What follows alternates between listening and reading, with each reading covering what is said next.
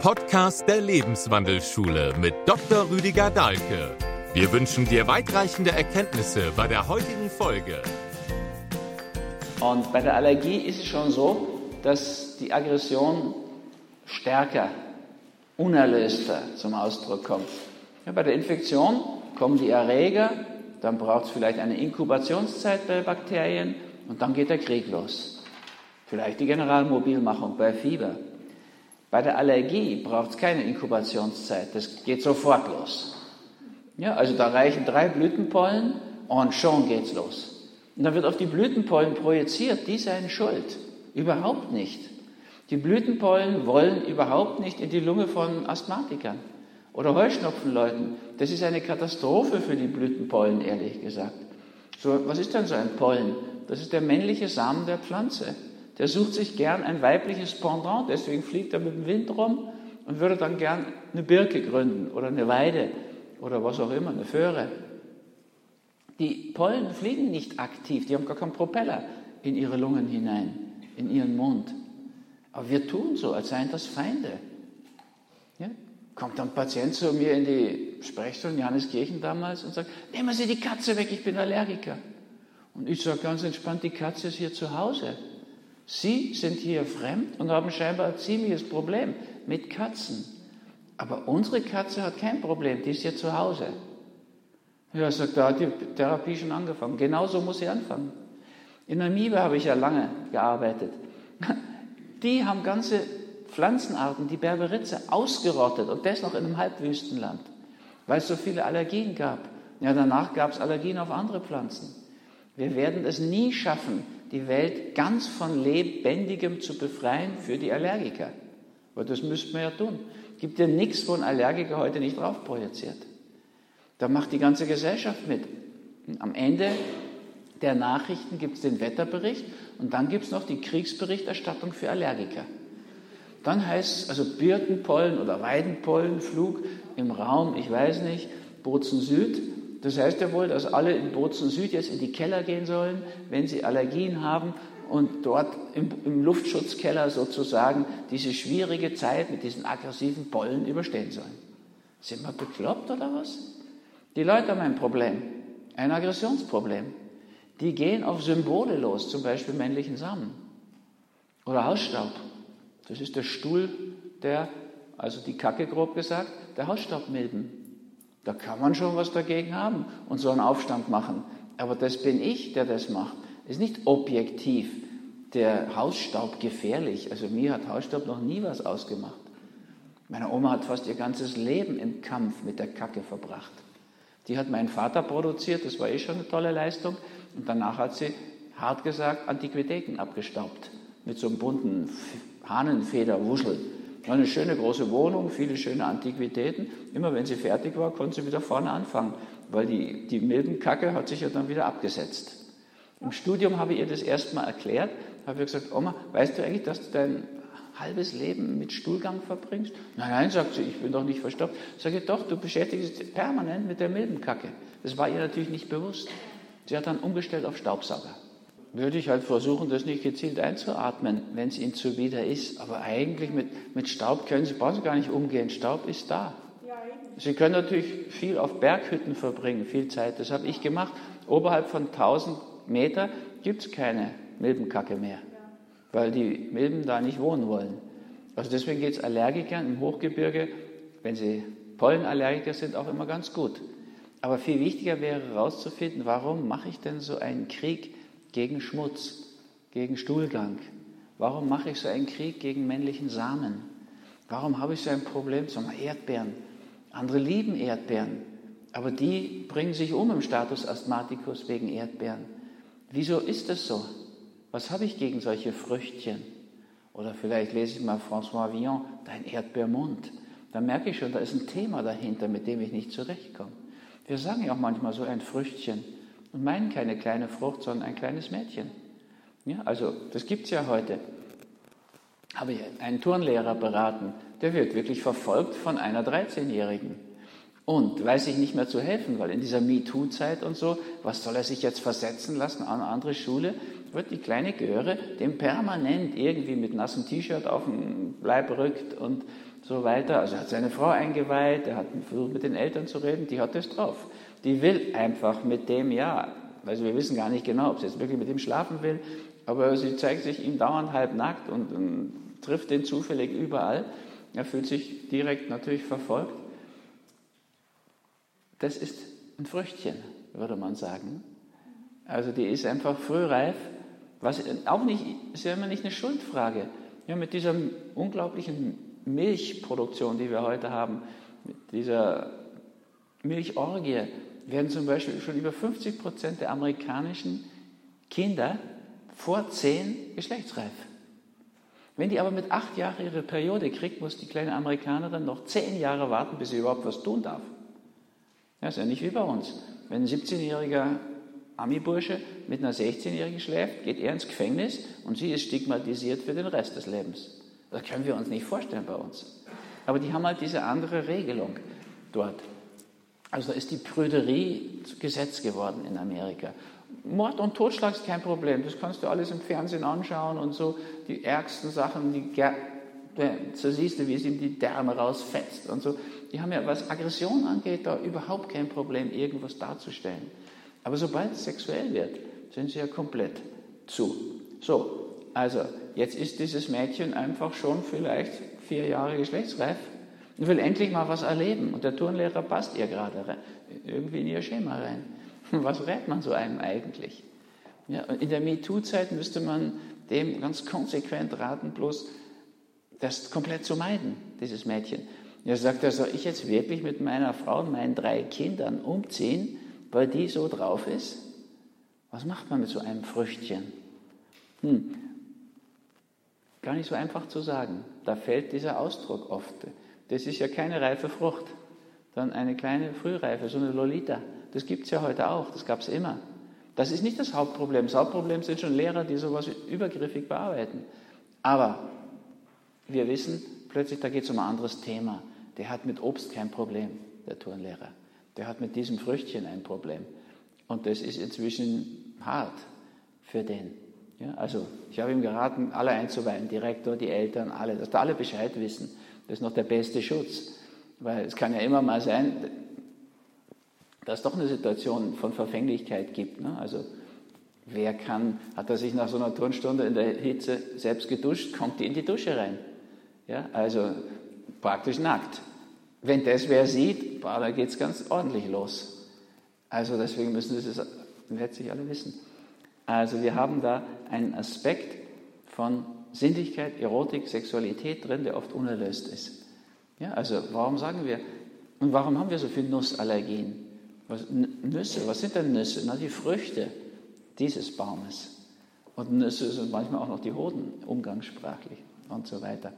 Also wir haben bei den Allergenen ein großes Thema. Das große Thema wäre sozusagen, ups, das wäre sozusagen das Unreine, das Schmutzige, Dreckige oder wie wir das nennen wollen. Und da drin in diesem, wenn wir das mal so darstellen, also hier haben wir so ein großes Thema Schmutz und dann haben wir da eine Unterabteilung. Da ist Sinnlichkeit drin, Erotik und alles, was damit zusammengehört.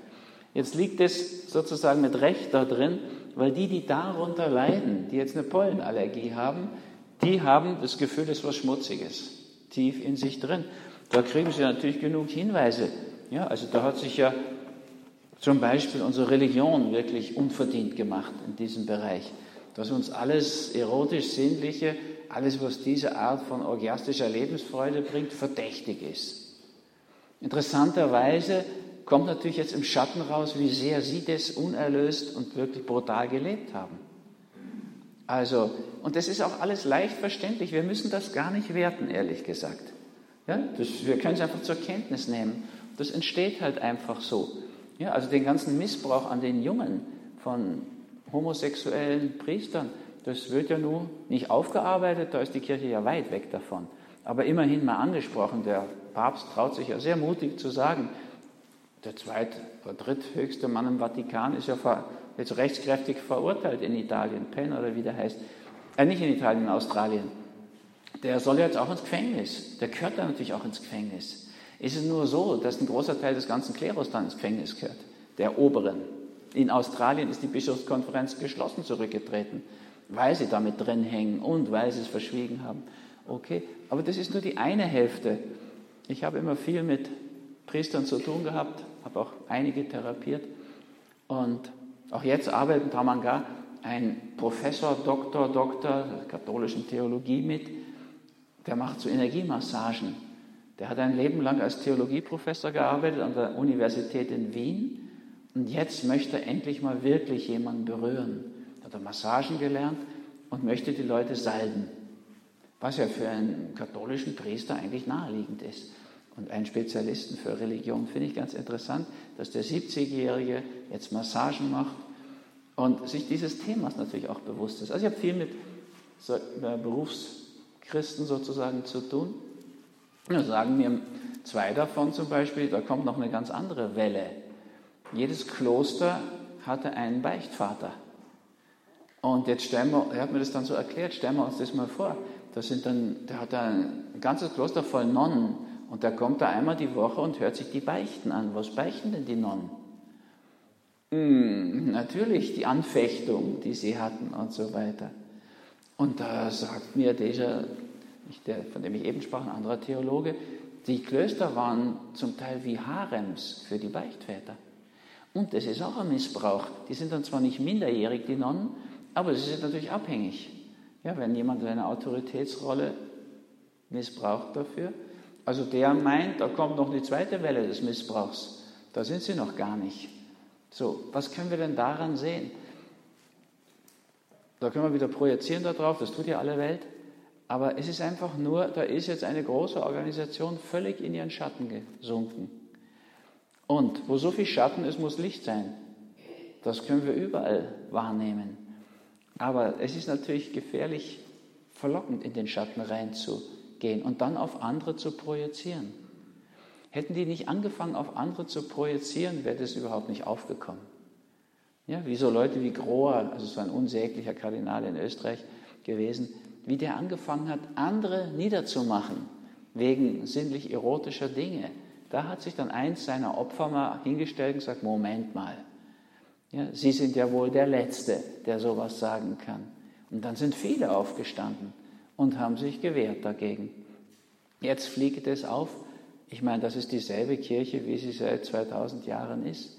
Sie ist einfach durch die Verteufelung von Sinnlichkeit, Erotik und Sexualität als schmutzig diesbezüglich völlig in den Schatten gerutscht und lebt so eine groß angelegte Allergie, könnte man sagen.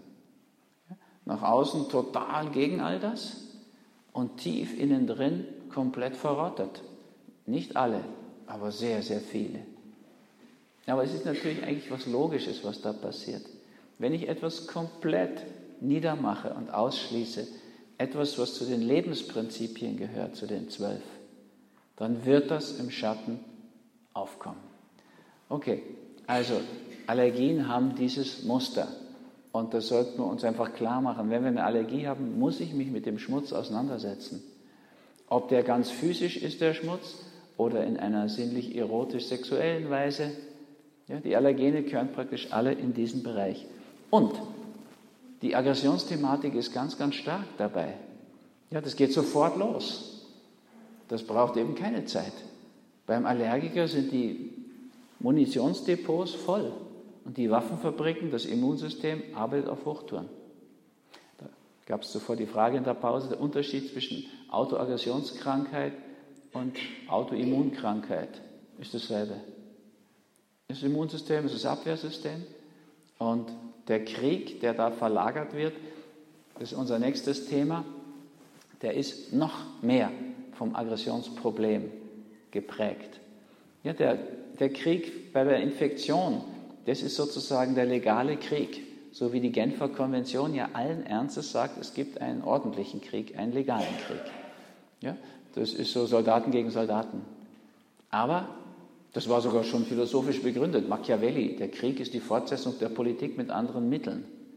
Also sowas ist wirklich mal ernsthaft formuliert worden. Bei der Allergie haben wir schon eine andere Situation. Bei der Allergie ist der Schaden, der durchs Immunsystem und seine überzogene Reaktion auf die paar Pollen passiert, das größte Problem. Ja, das ist so, als würden wir jetzt die NATO mobilisieren gegen irgendeinen Indianerstamm im Amazonas. Bis die ganzen NATO-Truppen mobilisiert sind, gibt es schon sicher 100 Tote, weil es einfach gefährlich ist, so eine gefährliche Maschinerie in Gang zu setzen. Die 120 Krieger unter Pfeil und Bogen da im Amazonas, die haben da noch gar keinen Schaden genommen. Die werden dann vielleicht auch auf die losgehen, da in diesem großen, dichten Wald. Aber zum Schluss sind viel mehr NATO-Soldaten tot als Indianer. Das ist das, was bei der Allergie passiert. Ja, unser, Auto, unser Immunsystem wird praktisch schon tendenziell autoaggressiv. Der Schaden durch die Pollen ist null in der Lunge. Der Schaden durch den Hausstaub ist null. Der Schaden durch die Erdbeeren ist null, physisch. Aber die Reaktion darauf, die ist das Entscheidende. Also, da würde das zur bei der Infektion Gesagte noch stärker gelten. Wir sollten sozusagen bei Allergien ganz, ganz mutig und offensiv uns mit dem Thema auseinandersetzen, mit dem, auf das wir allergisch reagieren. Ja, und das ist in den Allergenen deutlich herauszufinden. Und sollten auch erkennen, das ist nicht nur ein, Prinzip, ein Thema der ersten Lebensbühne, also Aggressionsprinzip, Feuer des Anfangs, oder man kann es auch Marsprinzip nennen, sondern das hat jetzt auch schon etwas von der achten Lebensbühne und diesem Aspekt der Selbstzerstörung, der Radikalität. Es ist tatsächlich so, dass man mit einer Pollenallergie, die sich auf die Lunge schlägt, im Sinne von Asthma, im Status Asthmaticus wirklich sterben kann. Das ist wirklich lebensbedrohlich. Und dieses Thema zu konfrontieren ist schwierig, aber sicher nicht lebensbedrohlich. Aber bei uns ganz, ganz umstritten. Es ist ganz erstaunlich, wie wenig Ahnung immer noch Menschen von Sinnlichkeit und Erotik haben. Wie wenig darüber kommuniziert wird, über die Wünsche. Völlig verblüffend. Ja, also da erleben Sie, Gynäkologenfortbildung habe ich miterlebt auf Zypern eine Woche und da auch Vorträge gegeben und so. Dann gibt es aber auch andere, die Vorträge halten. Bei dem Thema weibliche Anorgasmie wird mit Hormonen gearbeitet. Ich denke, ich höre nicht richtig. Ja, da müsste man erstmal die Frage stellen, geht es gar nicht oder geht es nur mit ihm nicht? Und die Frage stelle ich schon seit langer Zeit immer wieder. Und dann sagen Frauen durchaus ganz direkt, doch, mit dem Duschkopf geht schon, nur mit ihm nicht. Dann brauche ich doch gar nicht anfangen zu therapieren. Problem ist offensichtlich bei ihm, der kann es nicht mal so gut wie der Duschkopf. Okay, da muss man lernen, wenn man so gar keine Ahnung hat. Aber man sieht es auf der Witzebene, fragen ja Frauen, gibt zwei Dramen. Der Mann weiß nicht, dass es eine Klitoris gibt oder er hat sie gefunden. Das ist dann beides entsetzlich. Hm. Also da ist viel unklar einfach. Wir trauen uns da nicht so richtig dran. Es ist irgendwie, dürfen Sie auch unter Gynäkologen gar nicht sagen. Aber ich habe ich gemacht, da merke ich, ah, wie die erstarren. Dann kann man weiter sagen, dann könnte man erstmal feststellen, ob es jetzt am klitoralen Orgasmus oder am vaginalen Orgasmus fehlt. Gibt für beides Maschinchen. Ja, ist ja jetzt heute keine Sensation zu sagen, es gibt Vibratoren. Aber da ist Erschrecken sofort unter Fachleuten. Weil das geht ja jetzt nicht im, kann man ja einen Vibrator nicht in der Apotheke kaufen. Warum eigentlich nicht? Also den muss man im Sexshop kaufen. Und noch viel besser, und da kriegt jede Frau einen Orgasmus, ist der Womanizer. Der Womanizer ist heute keine Sensation mehr. Den gibt es inzwischen beim Drogeriemarkt, Gott sei Dank.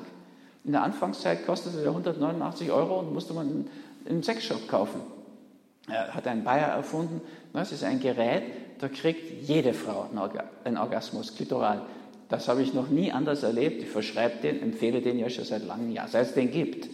Da kann sie sicher sein. Das ist eine Frage, geht das in einer Minute oder in drei Minuten? Man könnte es auch so einsetzen, dass er mit dem Ding umgehen lernt. Dann ist er wenigstens ein bisschen involviert in die Geschichte dann kann man das auch auf eine halbe Stunde hinauszögern. Aber das geht. Gynäkologen kriegen einen Schock. Ich habe das Götz Werner, den kenne ich ja von unseren Fastenwanderkursen, und dem habe ich das erzählt. Jetzt gibt es den bei DM. Das ist der größte Drogeriemarkt in Deutschland, kostet bloß noch 70 Euro. Und jetzt ist das nicht mehr so verdächtig. Ne? In einem Drogeriemarkt kann man schon was kaufen. Warum eigentlich nicht im Sexshop? Eins unserer großen Probleme. Wir reden über Allergie. Wieso ist die Gesellschaft da so zu? Das ist ein Thema, sechste Lebensbühne, wo wir einfach uns nicht richtig dran trauen. Das ist natürlich schade und bedenklich. Na gut, also so weit zu dem Thema Allergien.